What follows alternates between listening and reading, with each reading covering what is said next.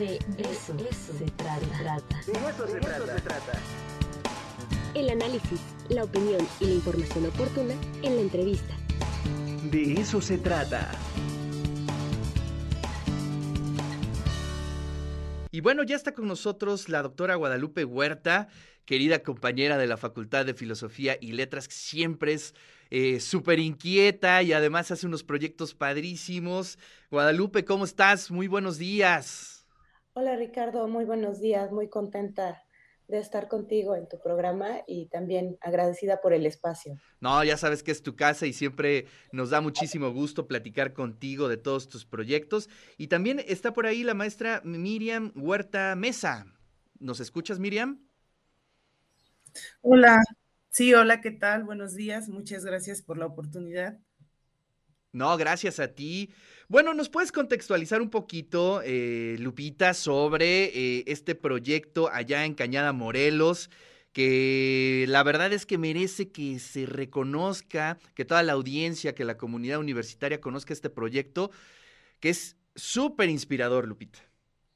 Sí, sí, mira, eh, bueno, hace tiempo que justo Miriam y yo estamos trabajando en la zona pues, del Triángulo Rojo, específicamente primero con este tema de las bibliotecas en, el municipio de Palmar de Bravo, con la biblioteca Cuesta Chica Piletas. Y bueno, lo importante y lo interesante de, de estos proyectos de impulsar la lectura, pues es que se hace como una bola de nieve y entonces otras personas, otros actores de comunidades cercanas también se han interesado por estas bibliotecas. Y bueno, es el caso de los compañeros eh, con quienes trabaja Miriam como profesora eh, docente frente a grupo de, primaria. Y entonces este, han decidido también abrir una biblioteca escolar porque, bueno, eh, insisto, se contagia este entusiasmo por crearles oportunidades culturales a los niños y otras visiones. Y bueno, y en este sentido también eh, muy importante porque las niñas y los niños de la Biblioteca Cuesta Chica Piletas empiezan a entretejer lazos de lectura con los niños y las niñas pues de la escuela del municipio de, Cañada Morelos, que están pegados y que finalmente forma parte de todo un corredor también eh, cultural y social muy importante en, la zona. Claro.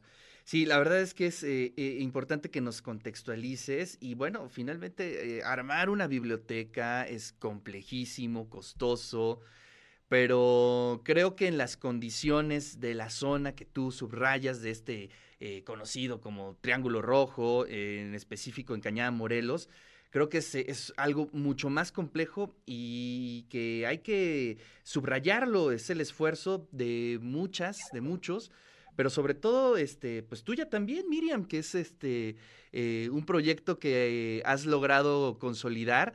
Y fíjate, ¿no? Los libros hacen comunidades y son círculos virtuosos, ¿no? Así es.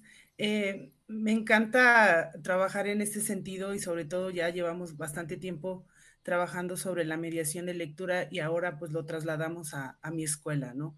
Eh, mi escuela es una escuela pequeña, a pesar de que ya está en una zona semiurbana, aún sigue teniendo muchas carencias y carencias que son prioridades como agua potable, alumbrado, etcétera.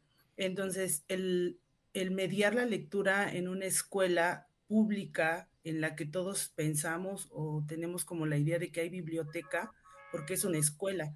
No es así. Entonces, eh, que nosotros como maestros, mi equipo de, maestros junto con mi director, hemos estado trabajando muchísimo sobre la lectura. Oye, a ver, cuéntanos, cuéntanos eh, cómo está conformada la, la, biblioteca, eh, cómo se dio ese proceso y sobre todo, cuáles son los resultados que has estado observando.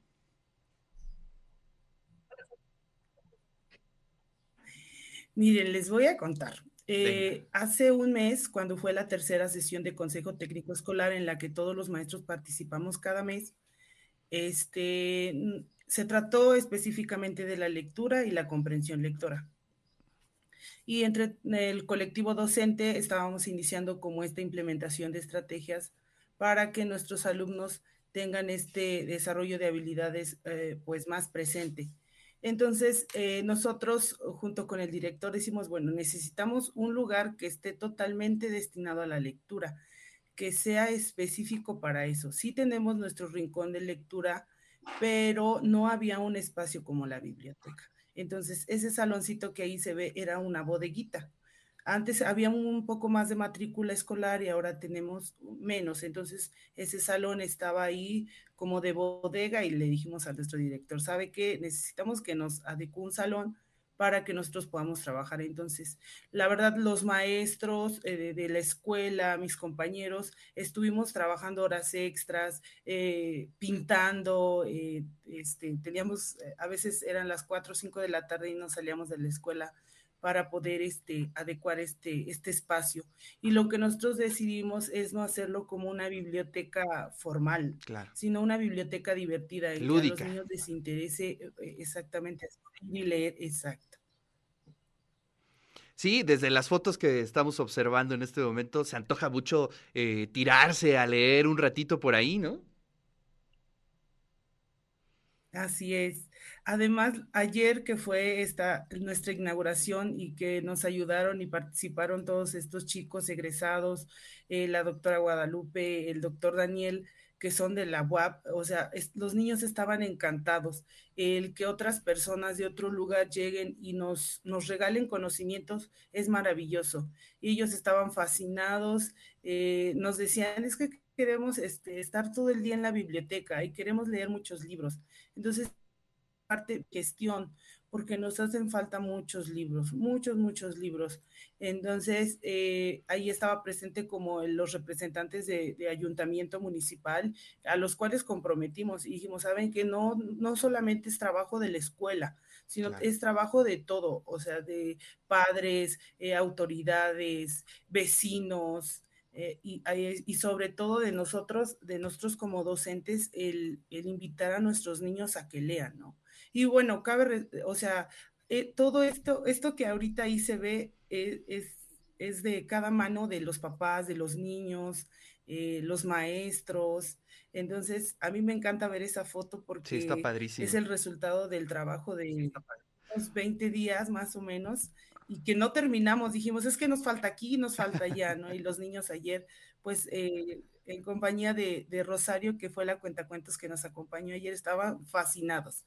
Entonces, la verdad, yo le agradezco muchísimo a Lupita, a Daniel, que, que la biblioteca de Cuesta Chica Piletas haya tenido este avance tan, tan grande en poco tiempo, ¿no? Que ahora se traslada a mi, a mi escuela, de la cual yo me siento muy, muy orgullosa de, de ser parte de ese equipo de trabajo. Mis compañeros, mi reconocimiento para ellos, porque de verdad trabajamos todos, todos en un mismo fin que fue nuestra biblioteca. Qué maravilla. Además me encantó el nombre, ¿eh? la, la, la, pandilla lectora. Eso es este fenomenal. Seguro. ¿Quién, ¿Quién puso el nombre? A ver, cuéntame. En, este, nosotros nos, entre compañeros dijimos, tenemos que dar opciones para, para nuestra biblioteca y lo consultamos con los niños. Entonces, dentro del salón de clases, varios maestros eh, hicimos como este sondeo en los niños y pues se votó por pandilla lectora. Entonces, los niños son los más felices con el nombre y este y, y, creo que este espacio va a ser de mucha utilidad para que este rezago tan, tan complicado que tenemos en conocimientos y sobre todo ahorita en lectura y comprensión, pues nos ayude muchísimo en, en la escuela y creo que este, este pequeño paso que dimos en la escuela pueda ser como un ejemplo a seguir en las demás instituciones que como lo vuelvo a repetir, todos creemos que en las escuelas públicas hay bibliotecas y no es verdad. Entonces nos falta fomentar muchísimo la lectura en estos espacios. Sí, así como asumimos que en todas las escuelas hay este agua, que las mejores condiciones, pues no, no, no, la verdad es que hay muchas carencias y la verdad es que pues tenemos de dos, o esperar con los brazos cruzados o actuar. Creo que siempre la mejor opción es actuar y ustedes son, una, son un gran ejemplo de esa participación y de ese compromiso que se tiene como docentes. Fíjate, ya por aquí nos está diciendo Mónica, dice, buenos días, yo tengo muchas lecturas infantiles, ¿se vale donar? Y creo que ese es el objetivo, ¿no? Este, que nosotros desde aquí, desde Radio y TV, convoquemos a toda la audiencia para donar libros, pero especifícanos qué libros te gustaría tener, ¿no? Porque vamos a seleccionar los textos. Claro, y eso es bien importante, qué bueno que lo menciona este, Ricardo, porque eh, también eh, el que nosotros donemos libros es una muestra de nuestra participación ciudadana y de cómo valoramos a la infancia. Entonces, queremos libros infantiles y juveniles que tengan eh, pues un cuidado en cómo se abordan los temas. las niñas, los niños son muy inteligentes, no necesitan eh, que se les hable en diminutivo, tampoco eh, necesitan que se les diga cómo pensar, sino que se les abran las posibilidades. Necesitan apreciar el arte y el arte lo pueden apreciar con buenas ilustraciones en libros que además pues tengan esas buenas ilustraciones y por supuesto, claro, que estén en buen estado, que no estén rotos y eso se agradece muchísimo. Pues este, desde hoy nos sumamos, eh, Lupita, eh, Miriam, a conseguir más libros para la pandilla lectora ya en Cañada Morelos. Obviamente desde aquí, desde el de eso se trata. Vas a ver que vamos a, este, vamos a donar. Mira, por aquí ya se apuntó el director de publicaciones de nuestra universidad, nos está escribiendo en este momento que va a mandar hoy mismo dos colecciones de extraditados, que es una colección juvenil precisamente para que se tengan allá en Cañada Morelos. Y así vas a ver que poco a poco vamos a hacer una gran biblioteca por allá gracias a la participación de toda la audiencia y de los lectores, las lectoras que pues además de que nos gusta mucho estar en silencio, metidos en los libros, también nos gusta mucho compartir lecturas y hablar, eh, dialogar con otros y otras lectoras. Así es que vas a ver que vamos, la vamos a armar chonchísimo. Lupita, muchísimas gracias y Miriam, muchas gracias. Les mando un fuerte abrazo y todos los que deseen eh, donar aquí en Radio y TV, vamos a estar recibiendo estos libros para después llevarlos allá en a Cañada Morelos. Les mando un fuerte abrazo y muchas felicidades. Muchas gracias, Ricardo, que estés muy bien muchas y muchas gracias. a toda la audiencia. Gracias. Bueno, pues ahí está esta historia que la verdad, em, desde que me platicó Lupita, eh, la primera biblioteca que se armó y bueno, ya está la pandilla lectora ya en Cañada Morelos, la verdad es que es una noticia que hay que compartir y hay que aplaudir.